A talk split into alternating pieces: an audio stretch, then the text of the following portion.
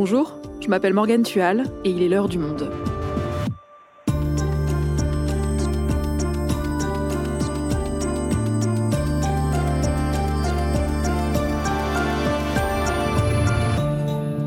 Aujourd'hui, on l'appelle la génération sandwich. Ces hommes et ces femmes coincés entre leurs parents, âgés et parfois malades, qui ont besoin d'eux pour bien vieillir, et leurs jeunes enfants qui comptent sur eux pour bien grandir. Cette génération tente de les accompagner parfois jusqu'à l'épuisement. La journaliste Célia Laborie va vous raconter l'enquête qu'elle a effectuée pour Le Monde et nous entendrons aussi ces adultes qui doivent composer avec leur rôle de parents et d'enfants aidants. Leur nombre ne cesse de grandir en France. La Génération Sandwich, un épisode de Cyrielle Bedu, réalisation Amandine Robillard.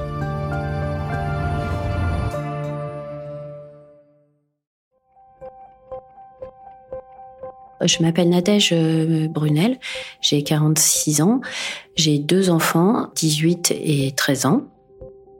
Je suis fille unique et euh, je m'occupe euh, toute seule de mes parents qui sont pas très loin de chez moi, qui habitent à 500 mètres à peu près.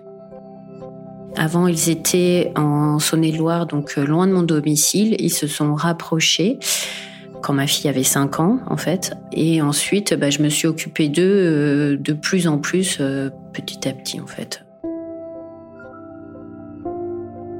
Nadège Brunel vit en région parisienne. Depuis 8 ans, en plus de ses enfants, elle s'occupe de ses parents malades, âgés de 76 et 79 ans. Son père est atteint de la maladie de Parkinson et sa mère souffre d'Alzheimer. Au départ, l'aide qu'elle leur accordait était ponctuelle, le week-end ou pendant les vacances scolaires. Mais au fur et à mesure, sa présence est devenue indispensable au quotidien. Je m'occupe de tous leurs euh, comptes bancaires, de leurs euh, déclarations d'impôts, de la gestion euh, de leur patrimoine. Je m'occupe aussi de la mise en place des aides à domicile. Donc actuellement, il y a cinq personnes qui travaillent chez eux. Je m'occupe de l'entretien de l'appartement, de, des petits travaux, des choses à acheter, à commander, des choses dont ils ont besoin. Et je m'occupe aussi de parfois de le week-end ou les jours fériés, quand il y a justement des absences de certaines personnes, des sociétés. Donc je dois souvent choisir entre euh, faire le petit déjeuner euh, finalement euh, pour mes enfants ou aller me dépêcher de faire un petit déjeuner à mes parents plutôt que d'aller courir au bord de Marne et faire du sport. Donc maintenant, ma fille a 13 ans et donc en fait, elle a vécu toute son enfance avec ce, ce sujet d'aide aux parents. Ma fille euh, fait euh, de la phobie scolaire euh, depuis deux ans à peu près, en cinquième et maintenant en quatrième. donc elle est, elle a eu par exemple huit journées d'absence, des retards à l'école. on a dû changer la garde avec son papa l'année dernière, donc en fait il prenait plus ma fille à certains moments pendant un trimestre pour qu'elle travaille un peu plus sereinement chez lui parce que finalement, euh, pour elle, euh, j'étais, j'étais peut-être pas un repère assez structurant et assez stable pour elle. Et c'est vrai que d'une minute à l'autre, je peux lui dire, ah bah, je vais voir papy euh, pour faire ça, ou je vais voir mamie pour faire autre chose. Et c'est ça qui la, parfois, la déstabilise aussi dans son travail peut-être scolaire. Et en fait, ben, de faire tout ça avec eux, finalement, moi, j'ai très peu de temps pour euh, des fois consulter. Et euh, bah, il y a 15 jours, euh, j'ai été voir la médecin parce que je lui ai dit, là, j'en peux plus, faut, faut faire quelque chose, je n'en peux plus. Donc, elle m'a arrêté une semaine. C'est très déstabilisant, en fait. Voilà. Je suis en permanence déstabilisée sur, sur un fil, sur une corde, sur, sur beaucoup de questionnements tout le temps.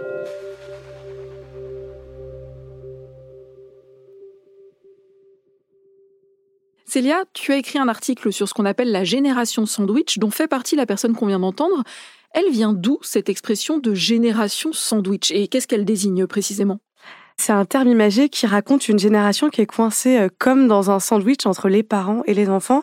Et c'est une expression qui a été inventée en 1980 par des travailleuses sociales qui s'appellent euh, Dorothy Miller et Helen Brody. Elles viennent des États-Unis. À l'époque, ce terme, il racontait euh, surtout comment des femmes trentenaires s'occupaient de plusieurs générations de proches en même temps Aujourd'hui, ça a un peu changé. Ça parle surtout des femmes et des hommes qui sont entre 40, 50, 60 ans, qui sont encore actifs et qui doivent s'occuper à la fois de leurs enfants et de leurs parents qui sont vieillissants et donc devenus dépendants. Ils assument des engagements envers plusieurs personnes, plusieurs générations de leur famille au détriment de leur vie sociale, euh, de leur couple, de leur travail et souvent de leur santé euh, mentale et physique. Et si ce phénomène prend de l'ampleur, c'est pour des raisons démographiques. Oui, il y a plusieurs facteurs. D'abord le fait que la population vieillit, qu'on vit plus longtemps, donc on est potentiellement plus longtemps dépendant euh, de membres de notre famille quand on vieillit. On a des enfants plus tard, et puis les enfants quittent plus tard le foyer familial du fait qu'on a plus de difficultés à rentrer dans le monde du travail. Donc si on prend euh, l'exemple de Nadège, qui a eu ses enfants à 29 et 34 ans, et ses parents qui ont commencé à devenir euh, dépendants quand elle, elle approchait de la quarantaine, ça fait qu'aujourd'hui elle a des parents vieillissants qui s'approchent des 80 ans, alors que ses enfants à elle, ils sont encore adolescents. Et Brunel dit aussi dans son témoignage qu'elle est enfant unique. Est-ce que c'est un point commun chez ces personnes épuisées de la génération sandwich? Toutes les personnes qui appartiennent à cette génération, évidemment, sont pas forcément euh, des enfants uniques. Mais dans le cas où on fait partie d'une fratrie, souvent, il y a quand même une seule personne qui va s'occuper des parents vieillissants. C'est souvent euh, la femme dans la fratrie quand il y en a qu'une. Et c'est souvent la personne qui habite au plus près de ses parents quand ils deviennent euh, dépendants. En tout cas, c'est plus compliqué forcément à gérer quand on est un enfant unique parce que bah, on va être le seul à devoir euh, gérer ce poids, cette charge.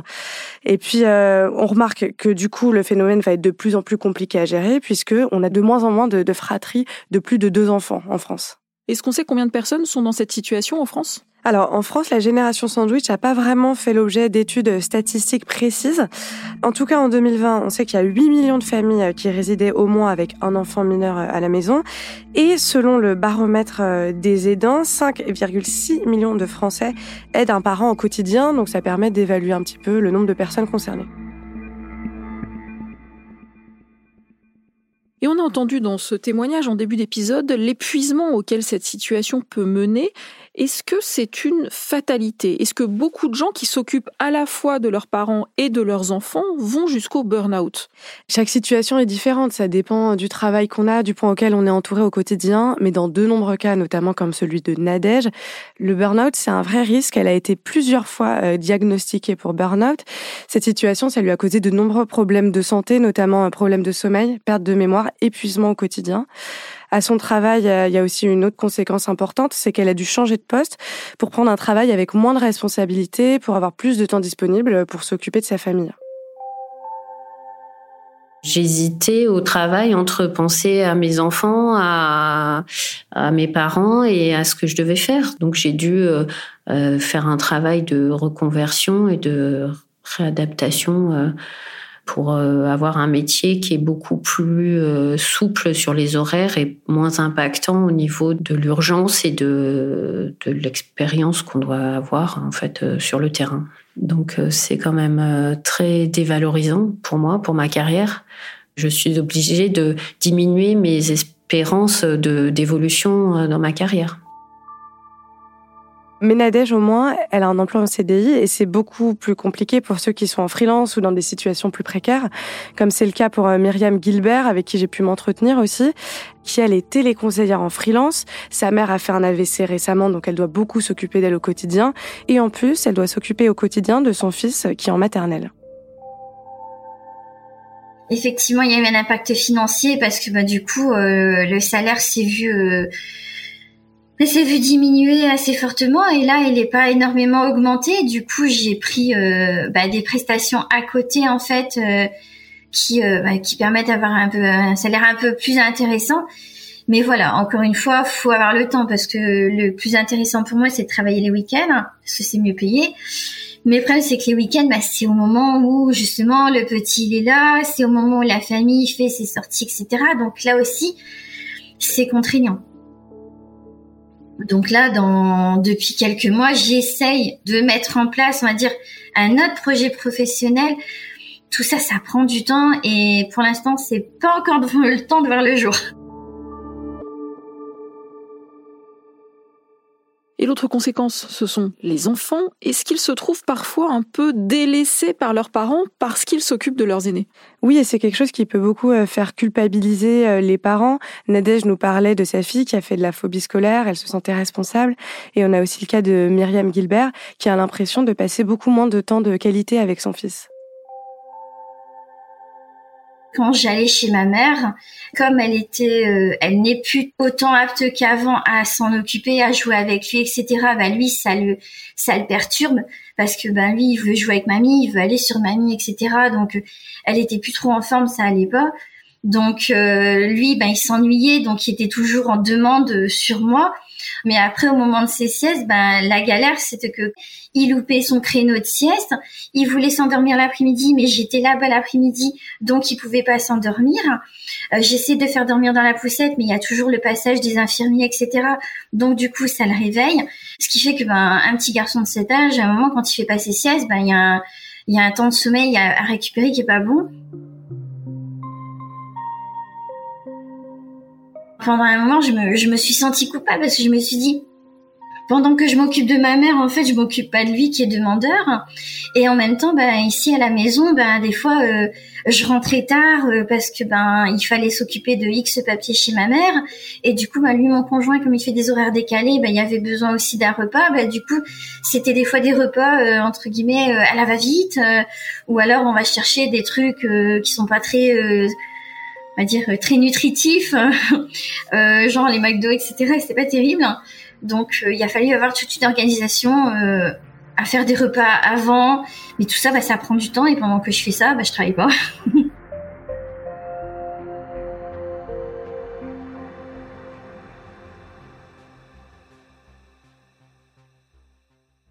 Cette situation semble donc difficile, mais est-ce que c'est vraiment nouveau? Il y a toujours eu des gens qui se sont occupés de leurs parents en même temps qu'ils devaient élever leurs enfants. Oui, bien sûr. Ce qui est nouveau, c'est d'abord l'ampleur du phénomène, le fait que le nombre de personnes concernées soit vraiment de plus en plus nombreuses au quotidien. Et le fait aussi qu'avant, du coup, les parents et les grands-parents étaient euh, plus jeunes et que ça faisait que les grands-parents, dans la plupart des cas, étaient plutôt une aide pour, euh, pour prendre euh, en charge les petits-enfants au quotidien. Aujourd'hui, c'est moins souvent le cas. Et quand il fallait s'occuper des personnes âgées, on faisait comment avant? Alors, au 19e siècle, il y avait des hospices, mais les places étaient limitées. C'était vraiment pas pensé comme un système généralisé auquel avaient accès toutes les personnes âgées. Ce qui se passait, c'était plutôt qu'on comptait sur les solidarités euh, familiales, sur le fait que les vieillards vivaient euh, jusqu'à leur mort avec leurs enfants dans les milieux ruraux comme dans les milieux ouvriers. C'était ça la norme ça permettait de s'entraider euh, au quotidien, mais ça permettait aussi peut-être le fait de voir ses aînés vieillir. Et dans ces situations-là, le vieillissement, la maladie, la mort, c'était peut-être moins un tabou au sein de la société. Et quand est-ce que ça a changé? Après la Seconde Guerre mondiale, on a un bond dans l'espérance de vie, les Français se mettent à vivre plus longtemps et du coup, on commence à penser ce qu'on appelle aujourd'hui le troisième âge, le vieillissement comme un moment euh, par lequel on va peut-être tous passer et qu'il faut anticiper. Le problème, c'est que parallèlement, on a un moment où les générations se mettent à décohabiter. On habite moins souvent euh, avec ses parents pendant toute la vie. Par exemple, en 1962, 15% des personnes âgées de plus de 65 ans vivaient avec leur famille et elles ne sont plus que 5% en 1999. Alors, les explications, selon euh, les historiens, elles sont multiples. D'abord, les nouveaux logements euh, dans l'après-guerre sont plus petits, donc c'est un peu moins possible de vivre avec ses parents toute sa vie. Et puis, on assiste en général à une forme de montée de l'individualisme dans le monde occidental. C'est plutôt la famille vraiment nucléaire sur laquelle on va, on va se renfermer et à laquelle on va consacrer son temps. Et c'est aussi le moment où les femmes se mettent de plus en plus à travailler. Oui, et du coup, elles ont moins de temps à consacrer à la fois à leurs aînés et à leurs propres enfants, alors que euh, dans cette période comme aujourd'hui, la majorité des aidants, ce sont des femmes. Aujourd'hui encore, 60% des aidants sont des femmes. À cette époque, on a mis en place des structures pour accompagner les femmes qui travaillent et en même temps ont des enfants, avec par exemple des crèches, mais on a mis très peu de choses en place pour euh, aider euh, celles qui travaillent à prendre en charge leurs aînés. Et donc, ça veut dire que la société compte sur les enfants de ces personnes âgées qui deviennent alors aidants pour s'occuper entièrement de leurs parents. Oui, alors il y a des EHPAD, mais ça représente un coût très important, donc c'est pas accessible à tout le monde.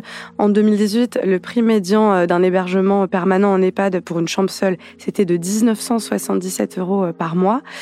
Pourtant, on voit quand même que l'État-providence a pris conscience que son système repose en grande partie sur le travail des aidants familiaux et qu'il a besoin de ces solidarités, notamment pour la prise en charge des baby-boomers, qui va continuer à être un problème dans les années à venir. Mais peu d'aides sont mises en place euh, pour les accompagner et encore moins pour aider particulièrement la génération sandwich.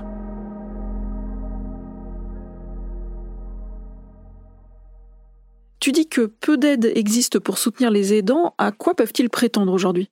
Alors, en fait, on a surtout des aides pour aider les personnes dépendantes et pas vraiment pour aider les aidants. Donc, par exemple, il y a l'APA, l'allocation personnalisée d'autonomie, dont le montant est au maximum de 1942 euros par mois, selon euh, l'état de dépendance de la personne âgée et selon ses revenus. Donc là, l'idée, c'est qu'on va avoir euh, une aide qui va permettre de financer le fait que la personne vieillissante reste chez elle et, par exemple, de l'assistance pour le ménage, de l'assistance euh, pour les soins au quotidien, de l'assistance pour faire à manger. Et ça, ça peut quand même soulager euh, les au quotidien.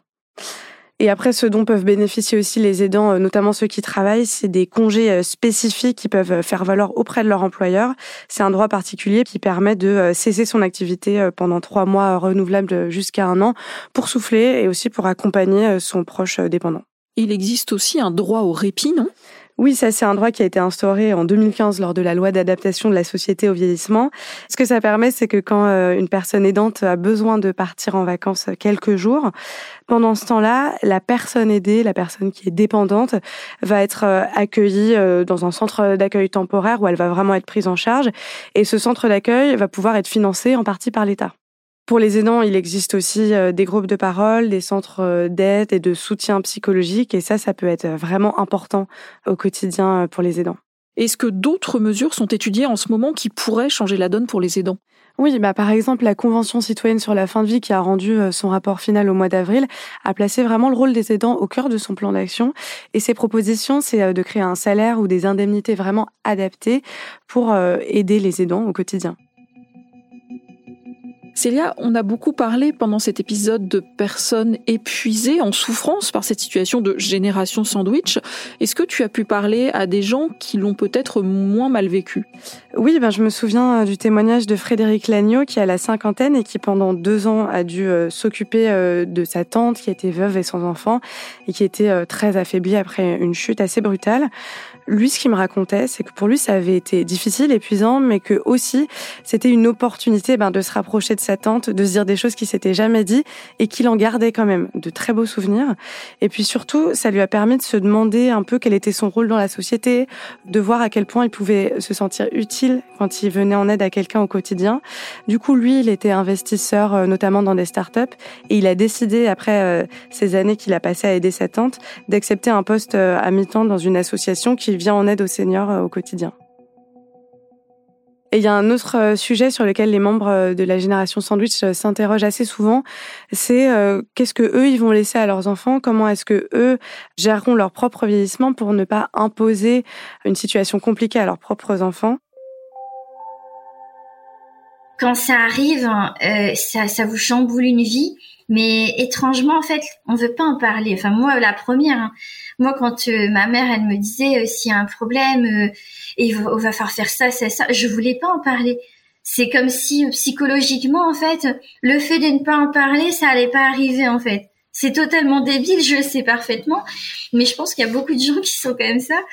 Et, euh, et je me dis, euh, dans ces cas-là, si je veux pas en parler, il faut que j'agisse en mettant les choses en place, comme c'est si un jour il y arrive quelque chose, bon ben la personne euh, qui reste entre guillemets, voilà, elle contacte tel organisme et voilà, l'organisme s'occupe de tout parce que j'aurais déjà tout fait. Donc ça, c'est des sujets qu'ils ont souvent abordés avec leurs enfants et je pense que ça a fait avancer euh, la question. Merci Célia. Merci Morgane.